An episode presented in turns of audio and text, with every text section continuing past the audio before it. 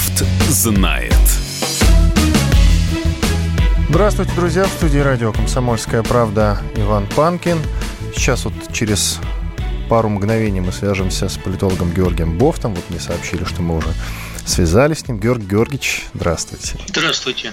Георгий Георгиевич, а что по скайпу-то, а? Боитесь в студию прийти? И Конечно, все по Бродскому?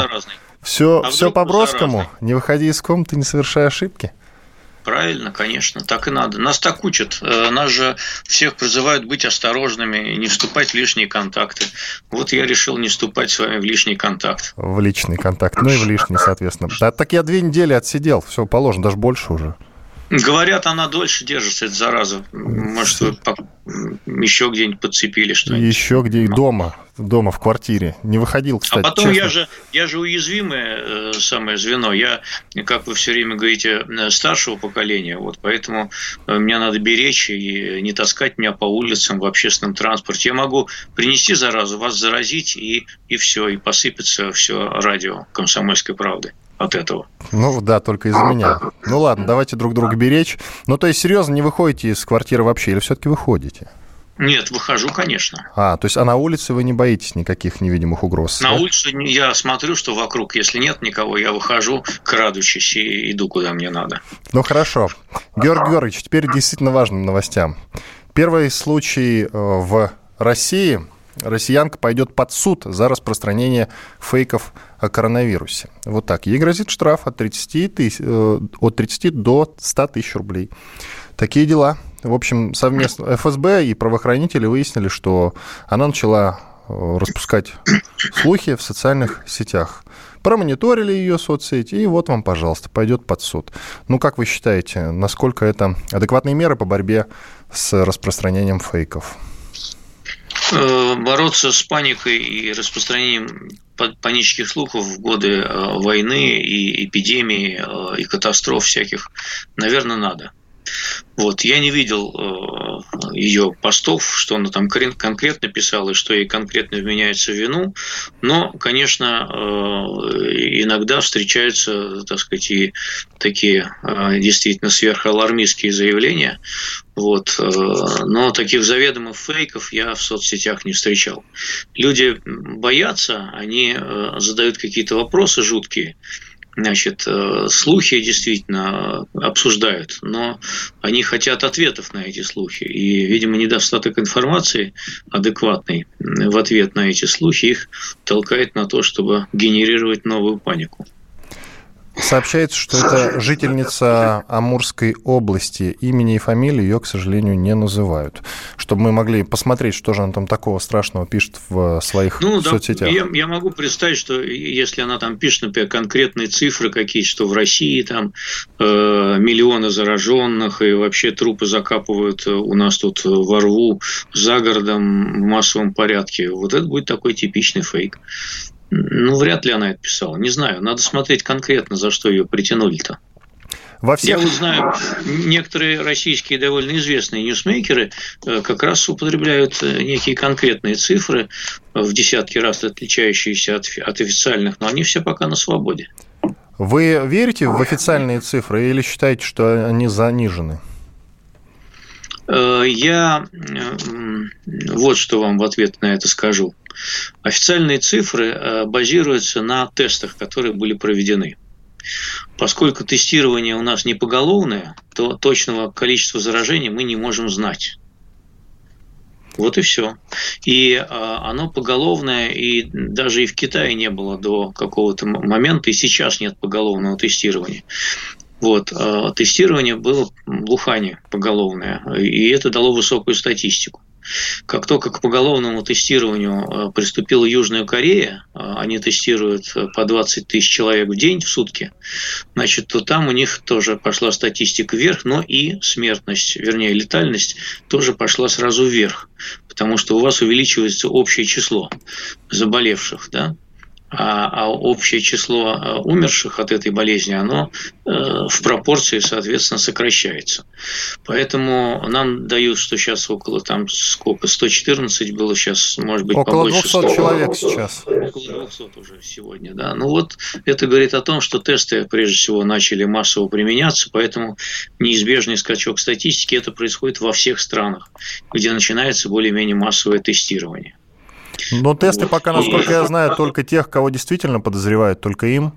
А, у них берут какие-то тесты. Вот. А так вот, чтобы тесты какие-то... Вот, например, я вернулся две недели, как вы знаете, да, из-за границы. Да. У меня никто никаких тестов не брал. Вот. А я Хотя я о себе сообщил. Я позвонил на горячую линию. Я бы взял у вас все тесты, которые только можно.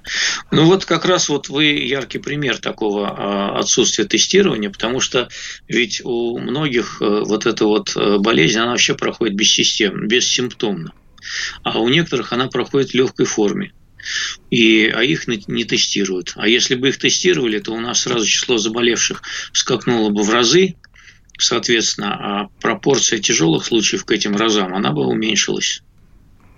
Итак, во всех регионах России ввели режим повышенной готовности из-за угрозы распространения коронавирусом.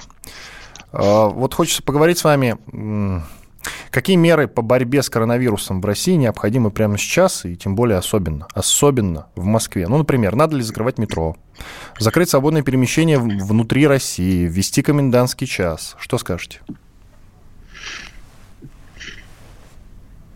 Это тяжелый вопрос. Ну так давайте, потому отвечайте. Что, а, потому что, значит, э, те меры, которые принимаются сейчас в европейских странах а, по тотальной блокировке всего и вся, через две недели аукнутся полной экономической катастрофой. Соответственно, если мы закроем московское метро, надо себе отдавать отчет, что мегаполис, который производит на минуточку больше 15% общероссийского ВВП, встанет. А, на неизвестное количество дней или недель. Соответственно, если э, прогнозировать, что эпидемия, э, как типичная эпидемия или атипичная эпидемия э, острого респираторного заболевания длится 3-4 месяца, соответственно, на 3-4 месяца у нас останется вся экономика. Что от этого останется после этого, непонятно. Мне кажется, что пока принятые меры, может быть, будут достаточными. Надо делать акцент скорее на отслеживание всех э, зараженных и потенциально зараженных и на, на обеспечении того, чтобы они были на карантине. Э, пока этого не делается. Ну и всякая дезинфекция, э, Конечно, к сожалению, наверное, сокращение массовых мероприятий и всяких этих таких вещей, но все-таки вот в Испании, например, общественный транспорт не закрыли. В Америке общественный транспорт тоже не закрыли. В Британии общественный транспорт тоже не закрыли. В Киеве закрыли. Ну, на это можно сказать, что украинскую экономику уже не жалко, там ничего нет. Там все, что могло, уже пропало. Поэтому хуже им уже не будет. Э, все равно они банкроты. И все равно они объявят дефолт э, не позже, чем в мае. Мы же не хотим, чтобы объявить дефолт у нас. Я не хочу, если вы мое мнение спрашиваете. Нет, конечно. Ну вот. Поэтому это очень трудно. Это ответственное политическое решение, как пройти по этой тонкой грани между адекватными мерами и неадекватными мерами блокирования всего и вся. Ну, насчет метро в Москве, например, да, я категорически против выступаю, если вы спросите вдруг мое мнение.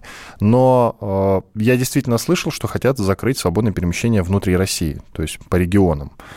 Ну, между, между, ну, между регионами. регионами, да, разумеется. Вот. Ну, может быть, хотя бы так, хотя что это даст конкретно? Э, это даст сокращение перемещения людей, э, но с другой стороны, э, это же не будет означать прекращение перемещения грузов. Если транспортное перемещение грузов сохранится между регионами, то сохранится и возможность передачи этого вируса. Кто-то чихнул на вагон, который идет из одной области в другую, а потом кто-то к нему притронулся. Ну, утрирую, конечно. Вот и все. Как долго в России, в Москве в частности, опять-таки, могут продолжаться уже введенные запреты, связанные с коронавирусом? Ну вот, например, закрыты а... все музеи, кинотеатры, театры, масса мероприятий отменено. То сначала было больше пяти тысяч, нельзя собираться, теперь уже совсем нельзя собираться, больше 50, по-моему. Ну, в общем, э, вот пройдет там, не знаю, две недели, вроде как на две недели это все, ну или на пару недель, на несколько, да, три недели пусть. Пройдут эти условные три недели. И что изменится-то? Э, эпидемия длится 6-8 недель. Э, соответственно, 8 недель еще не прошло. Прошла только неделя. Э, значит, впереди еще 7. Посчитайте, сколько это будет. Это к лету. Причем эпидемия, значит, она пойдет на спад сама собой, даже если ничего не делать. Разница, правда, существенная в количестве погибших будет. Если она пойдет сама собой, то возникнет пиковая нагрузка на медучреждения и будет большее число погибших. Если э, ее пытаться замедлить распространение, то медучреждения могут вытянуть те, кто окажется э, в тяжелой форме. Поподробнее расскажите э, про вот эту вашу цифру, которую вы обозначили, 6 недель. Я первый раз об этом слышу. Эпидеми... Эпидемиологи говорят о том, что а, типичная э, эпидемия острых респираторных заболеваний, в том числе и коронавирусных, а это не первый коронавирус нашей истории, длится именно этот срок. А потом эпидемия идет на спад а, в силу того, что вирулентность вируса ослабевает в том числе, и часть населения приобретает иммунитет. Ну что, э, хорошо. Продолжим говорить об этом и не только об этом после небольшого перерыва в студии радио «Комсомольская правда». Иван Панкин, а Георгий Бофт, известный российский политолог, на связи по скайпу. Оставайтесь с нами. Как дела, Россия? Ватсап-страна! Это то, что обсуждается и то, что волнует. Это ваши сообщения в прямом эфире, в том числе и голосовые. Каждый день с 11 до 15 часов с Михаилом Антоновым. Эфир открыт для всех. Включайтесь. Радио «Комсомольская правда». Радио про настоящее.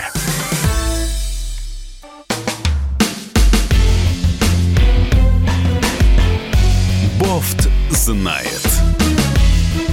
Иван Панкин в студии радио «Комсомольская правда». Георгий Бофт на связи по скайпу. Георг Георгиевич, а. Возвращаемся к разговору. Давайте еще поговорим про коронавирус, потому что есть еще несколько тезисов, которые необходимо разжевать населению, скажем так. Ну, смотрите, не до конца раскрыта вот какая тема. Закрываются границы. А, сейчас уже перемещение по Евросоюзу невозможно. И, и совсем скоро, мне кажется, уже и по миру оно станет, станет ну, прямо скажем, совсем проблематичным. А, мы с вами, вы уверены, что через 6 недель, о которых вы сказали, эта ситуация изменится или нет? Нет, такой уверенности нет, э, поскольку паника пока не показывает никаких признаков того, что она пойдет на спад. Э, соответственно, э, правители вынуждены реагировать на эту панику и показывать, что они предпринимают какие-то адекватные действия, а в качестве адекватных действий они видят блокаду, карантин, закрытие границы, после чего можно отчитаться, что я сделал все, что в моих силах. А, но ведь э, по факту получается, что не только для перемещения людей закрыты границы, но и для перемещения грузов.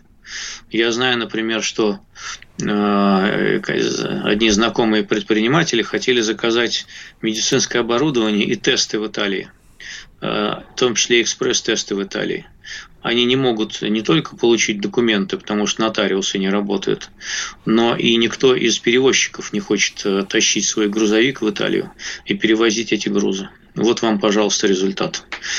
Э, собственно, так будет в масштабах всего мира. И поэтому э, через 6-8 недель от мировой экономики могут остаться такие дымящиеся головешки – и тогда политические лидеры будут вынуждены принять другое решение о том, чтобы ослаби, ослабить карантинные меры, поскольку дальнейшее их ужесточение приведет к голоду и еще большим потерям людских жизней. Нас ждет глобальный мировой кризис а 2008 года, Великой депрессии, может быть, 29 года в США, ну или что-нибудь аналогичное. Нет, я думаю, что никакого сравнения с восьмым Э, или третьим годом э, идти не может. Речь идет о масштабах последствий, сопоставимых с мировой войной. Ну, растолкуйте, пожалуйста, что имеете в виду. А, это безработица, а, исчисляемая десятками процентов. Это банкротство тысяч а, бизнесов, мелких и средних. Это дефолты крупных компаний, начиная с авиационных и кончая всеми остальными. И разве что только медицинские компании фармацевтические будут себя чувствовать относительно неплохо. Но просто их деньги в банках могут сгореть, поскольку банки тоже рухнут. А, где взять такое количество денег, чтобы спасти всех? Это самый главный вопрос, который станет уже через несколько недель. Сейчас а, Европейский Центробанк, Американская Федеральная резервная система заливают без преувеличения триллионами евро и долларов а, вот этот кризис. Это только начало. Где они возьмут другие триллионы для того, чтобы заливать его через 8 недель? Ну вот смотрите, какая интересная информация. Россия выделит на программы помощи от коронавируса бизнесам и гражданам 4 миллиарда долларов. Далее еще несколько стран в пример. Япония 193 миллиарда долларов. Испания 200 миллиардов, ну, у них евро. Британия 330 миллиардов, у них фунты стерлинги. Италия 340 миллиардов евро, разумеется. Франция 547 миллиардов евро. Германия 550 США 850 миллиардов долларов. В США Почему так мало? Речь, в США сейчас речь идет о том, чтобы э, повысить общий пакет э, антикризисных мер до полутора триллионов долларов. И США сейчас рассуждают о том, уже есть такие предложения, чтобы раздавать людям напрямую не на фондовый рынок, и не компаниям, даже не бизнесам, а налогоплательщикам выслать чек либо тысячу долларов ежемесячно высылать, пока не рассосется, либо единовременно выплатить 2000 долларов каждому налогоплательщику США для того, чтобы он смог справиться с последствиями этого кризиса. А, мне кажется, что настало время помогать людям напрямую. А как вы считаете, а может быть пока не стоит торопиться выделять такие громадные деньги или уже самое время? Может быть мы правильно делаем, что пока выделили всего 4 миллиарда? Пока мы не вкусили всех последствий э, экономических э, проблем, которые настанут после нашего, э, нашей самоизоляции, карантина и нефтяных цен, цен ниже 20 долларов за баррель. А уже об этом можно планировать и рассуждать. Сейчас они отскочили несколько там к 28, по-моему, что-то такое сегодня, да. Но вчера они э, ниже 25 опускались уже, 24 было с чем-то по бренду. И Саудовская Аравия собирается в апреле залить э, старушку Европу нефтью по 15 долларов за баррель. А, я себе с трудом представляю нынешнюю российскую экономику при долговременных ценах в 15 долларов за баррель. Вот просто честно скажу с трудом. Ну, давайте не будем торопиться, мы поговорим про нефть и про доллар чуть позже, пока еще немного про коронавирус, ну или так или иначе темы, связанные с ним. Вот, например, про панику. Во-первых, ощущаете ли вы ее? Гречку сносят э, с прилавков. Не во всех, правда, магазинах, но в некоторых. Оправданно нет?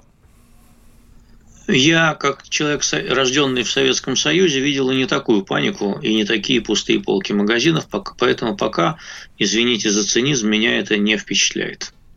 А, кроме того, я знаю, что Россия – это страна, которая а, за время санкций все-таки а, сделала довольно большой шаг в сторону самообеспечения продовольствием. Поэтому у нас, может быть, не будет каких-то экзотических продуктов, но прокормить мы себя прокормим. Особенно гречкой. Вы закупились гречкой или не стали?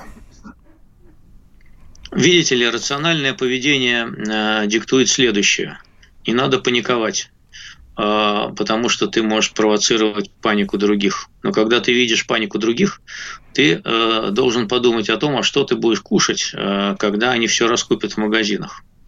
Поэтому ты неизбежно можешь поддаться этой же панике. Вот так я отвечу на этот вопрос. Я умеренно э, купил кое-что. Хорошо. Конкретно, будут ли наши, опустеют ли наши полки вот в течение нескольких недель? Ну, скажем, вот по истечении тех самых шести недель, о которых вы сказали, пресловутых. Э, ассортимент товаров может стать беднее, но э, голода не будет и пустых полок не будет. Вы знаете, что мне очень понравилось? Ну, вы, конечно, знаете, кто такой Йенс э, Столтенберг. Да. Глава НАТО. Правда, лично не знаком. Ну, это я понял, да. Глава НАТО. Э, генеральный секретарь Альянса, что называется. Так вот, он на ежегодной пресс-конференции э, о состоянии Альянса указал на отмену военных учений из-за пандемии говорит, что введены дополнительные меры безопасности и изменения формата встреч. При этом Столтенберг уверен, что НАТО сохраняет способность выполнять операции и может справиться с угрозой в это непростое время до сих пор остаются люди, которые думают еще про танки и самолеты. Вы представляете? Кстати, вот у нас бывает тоже э, разного рода политики и чиновники заявляют что-нибудь такое. Вот, милитаристское. Я их осуждаю, как вы знаете, всегда. Но сейчас, смотрите, все помалкивают. Все понимают, что не ракеты и танки надо было строить, а все-таки как-то на медицину подсесть. Согласны, нет? Согласен с вами полностью. А, и сейчас на вот этом общемировом фоне, а, оглядываясь на месяц назад, а, становится просто удивительно, насколько нелепой была предшествующая мировая повестка, когда говорили там, о русской угрозе, о каких-то значит, там, влияниях на выборы США, вмешательство во внутренние дела и так далее и тому подобное. Но даже и споры а, об исторической правде накануне и во время Второй мировой войны уже тоже смотрится как-то не очень адекватно на этом фоне, потому что пришла новая повестка, и более актуальным стал вопрос о том, а как же люди солидарно могут противостоять этим угрозам. И выяснилось, что ни одна международная организация, институт оказалась к этому не готова. Все, в общем, а, мягко говоря, обкакались.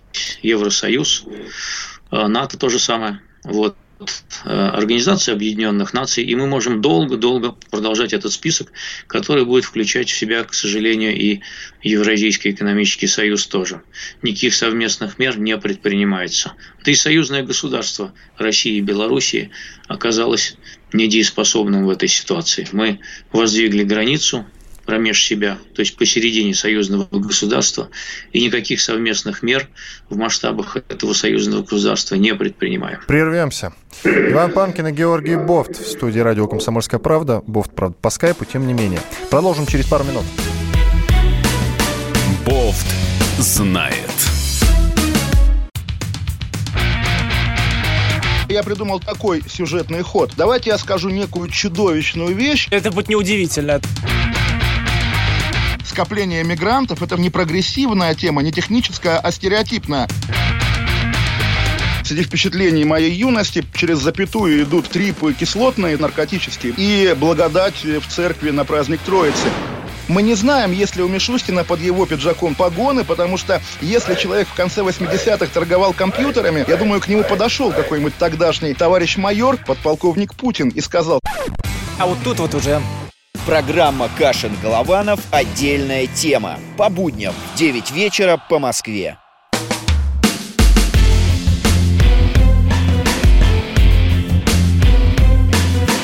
Бофт знает. Иван Панкин в студии радио «Комсомольская правда» по-прежнему. На связи по скайпу Георгий Бофт. Георгий Георгиевич. Да, я здесь. Ну вот мы с вами говорили про НАТО, давайте чуть продолжим еще. Да и есть еще смысл немного поговорить про коронавирус, темы так или иначе связанные с ним, потому что вопросы пока еще остались. Итак, что касается НАТО, необходимо ли создать вот нечто вроде НАТО, но про э, здравоохранение? Наконец-то. Мировой общественности. Ну, э, Мировому есть... Э, политическому закулисью, скажем так. Есть э, советский опыт создания сил гражданской обороны и мобилизационной медицины, которая была в Советском Союзе.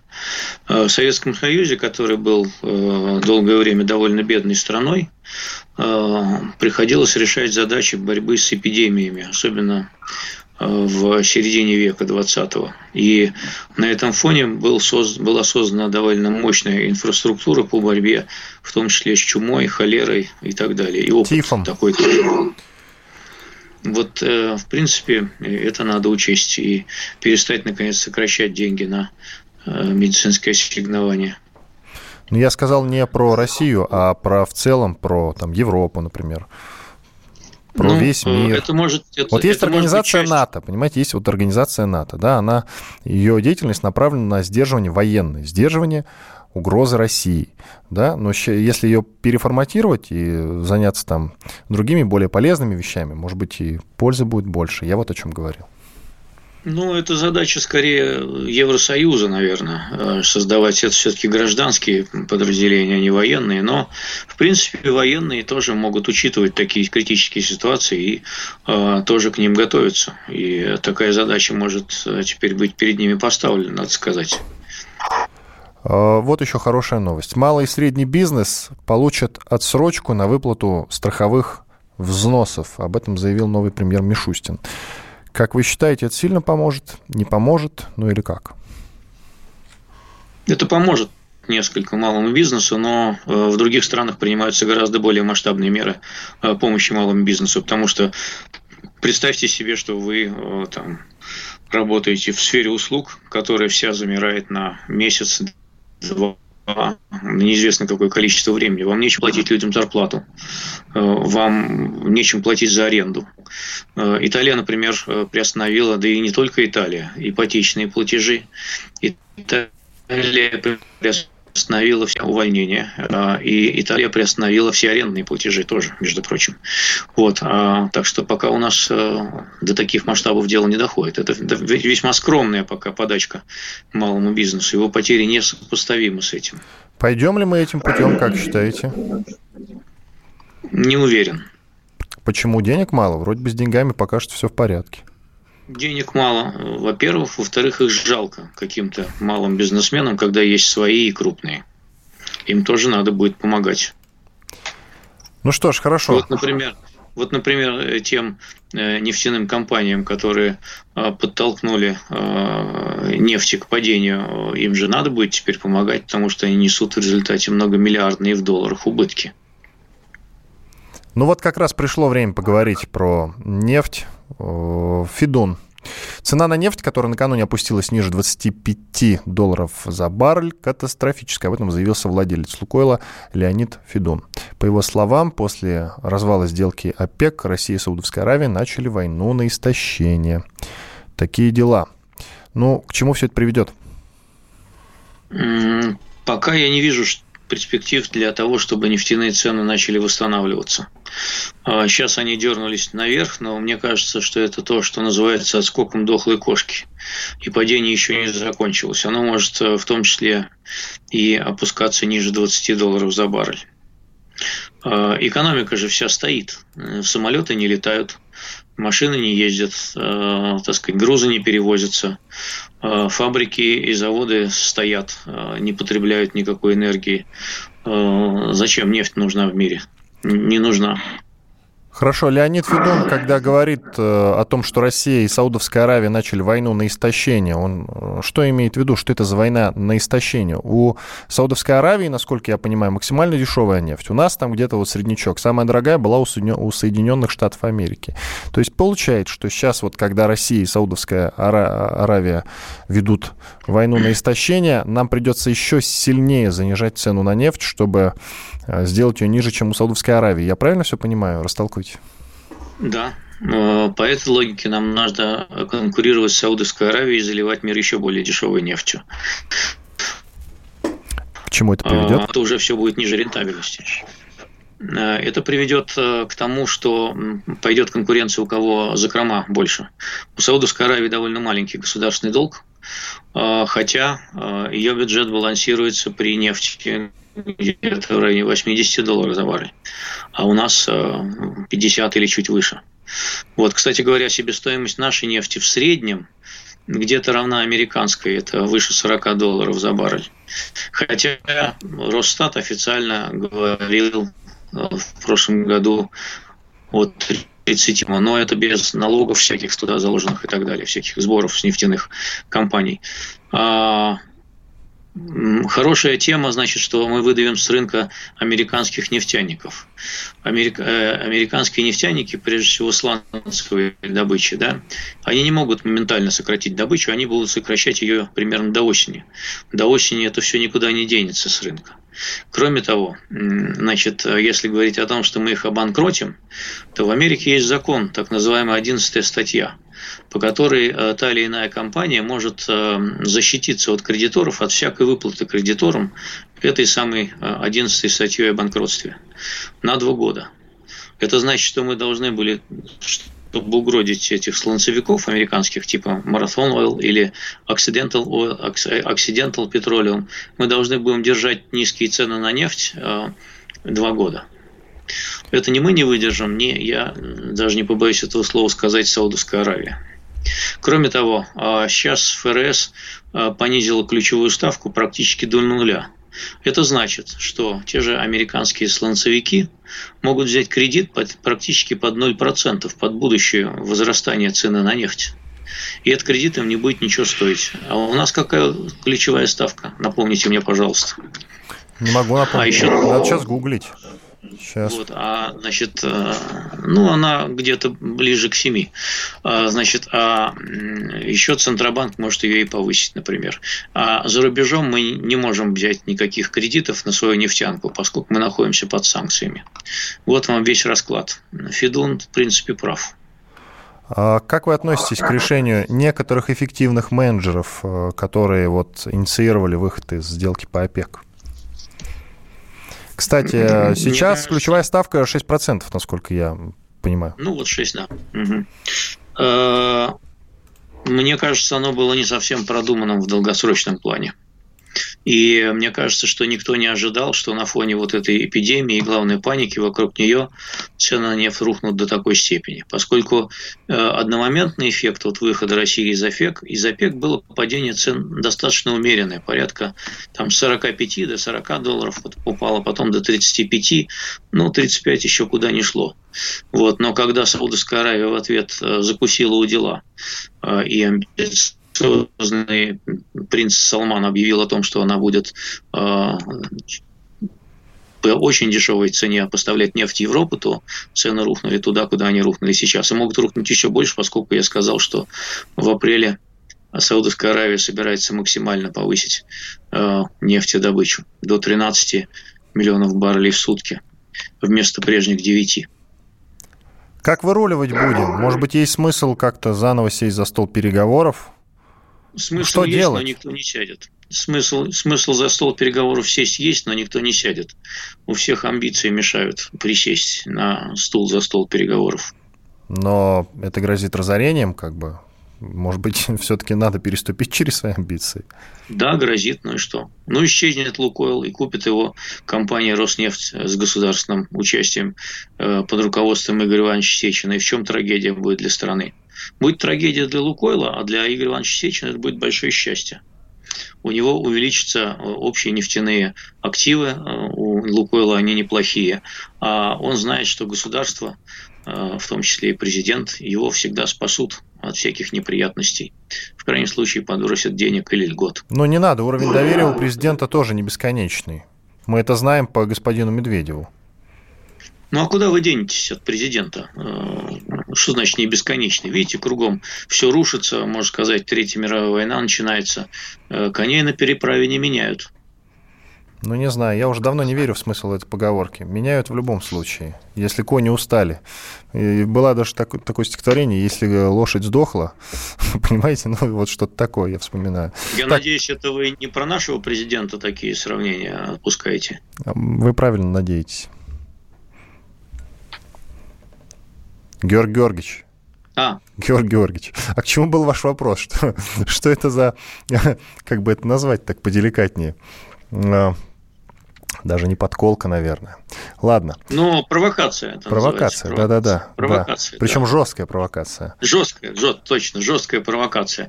Но вы честно отбились и ответили достойно, поэтому. Да? А, ну, ничего не будет?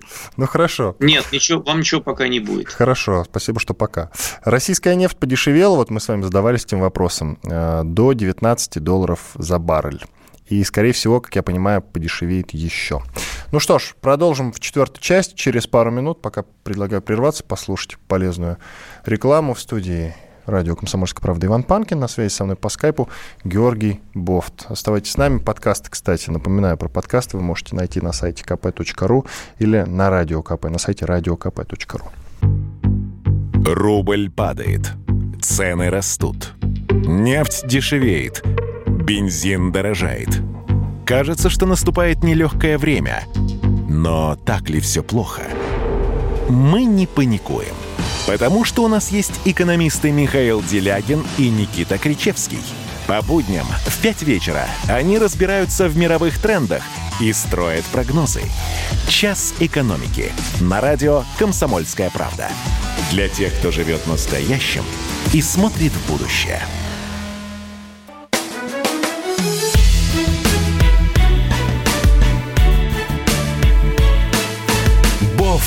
Знает. Здравствуйте еще раз, Иван Панкин. В студии Георгий Бофт, один из ведущих российских политологов, находится на связи по скайпу с нашей студией. Георгий Георгиевич, А, не спать, возвращаемся в эфир. Как я обозначил в конце третьей части нашей, нашего эфира, российская нефть подешевела до 19 долларов за баррель. Тем временем Федеральная антимонопольная служба не видит предпосылок для роста цен на бензин в России. Георг Георгиевич, можно ли верить Федеральной антимонопольной службе? Или все-таки подскочат цены на бензин в России? нет, они не подскочат, э, и э, власти сделают все, чтобы они не подскочили. Просто я хочу обратить внимание, что э, в Америке цены на бензин упали сейчас примерно в два раза. Вот, поскольку там другая система ценообразования цен на бензин, они уже ждут, что там будет э, э, даже 1 доллар за галлон. Галлон – это почти 4 литра бензина. Ну, посчитайте, сколько это будет в рублях.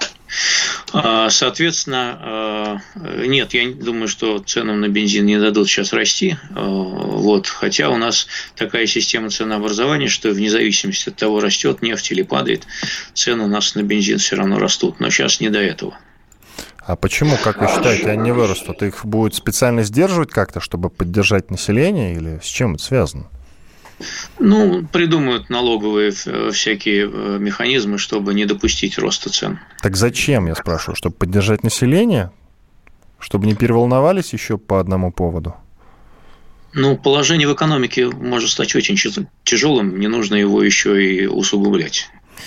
Надо подумать о том, как помочь э, не только крупным корпорациям, но и э, людям, и мелкому бизнесу, и простым людям в этих, в этих ситуациях. Сейчас очень многие могут остаться без средств к существованию просто. А я вот вас не Особенно- спросил, когда вы говорили о том, что в США либо тысячи долларов будут выдавать каждому на руки, либо две тысячи долларов. Там, кстати, семье или одному человеку, напомните, пожалуйста. Ну, они э, говорят о том, что на человека. На человека. Но пока, пока конкретного закона нет на этот счет. Ну, вроде как действительно собираются, я тоже слышал об этом. А в России на такой пойдут, как считаете? И правильно ли было бы так сделать? Прецедентов таких пока не было. Ну, то есть, я спрашиваю, правильно ли было так в России поступить? Вот мы взяли бы, взяли бы, да и ввели бы вот выплаты такие там по 60-70 тысяч В на принципе, руки. да. В принципе, всем вы- выплаты в равной степени. а, Но, скажем, отсечь людей с э, высокими доходами каких-то, да, по какому-то принципу, но сделав это гласно и открыто и понятно всем остальным. Вот, э, в принципе, такие выплаты, да, имели бы смысл, наверное. Но я не думаю, что наши власти на это пойдут. Кстати, по новому курсу или по старому? Ну, в рублях хотя бы. В рублях. Но все равно на что-то же надо ориентироваться, там, сколько там, 70 тысяч или уже 80 тысяч, понимаете, я что? К чему? К чему же я? У нас, посо- у нас пособие по безработице, по-моему, 4 тысячи рублей в месяц максимальное, поэтому можно расслабиться по поводу щедрости наших властей с такими раздачами денег. Ну да, в принципе, дело говорить. А, Взлет курса валют, как вы считаете, это надолго или это временное явление? Я напомню, что доллар стоит уже больше 80 рублей, ну, 80 там с копеечками, а евро 87 рублей с копеечками. Э, Зависит от цены на нефть. Э, Ну вот она подешевела до 19 долларов за баррель. э, Соответственно, есть предпосылки дальнейшего роста курса доллара. До каких пор? Ну, предела нет, 100 и выше.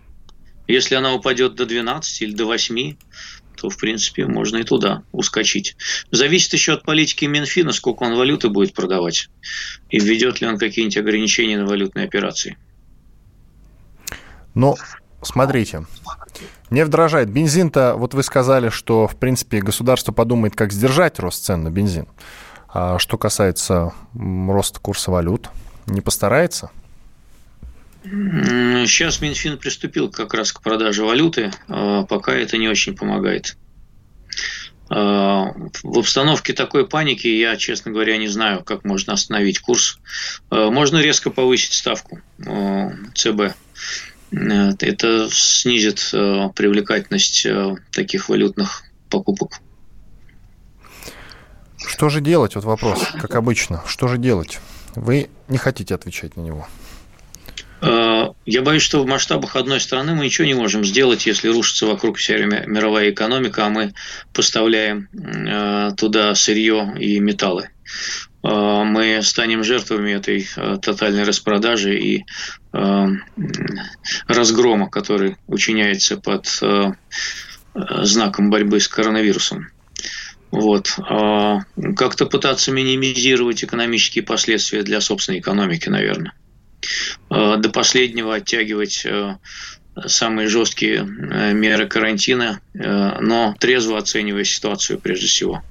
Не вводить его слишком рано, но и не вводить его слишком поздно. Это очень ответственное политическое решение, которое нужно принимать на основе консультаций с учеными и с эпидемиологами, медиками и так далее. Потому что неизвестно от чего умрет в результате больше народу, от коронавируса или от последствий борьбы с ним. Потому что сейчас же, например, а, прекратятся а, плановые и внеплановые, там сократятся операции всякие, которые спасают людям жизнь, потому что все борются с коронавирусом, потому что в медучреждениях нет свободных коек, в реанимациях нет свободных коек, значит, э, смертность повысится по другим направлениям. Правильно ведь? Вот, поэтому тут э, это очень такое тяжелое решение предстоит.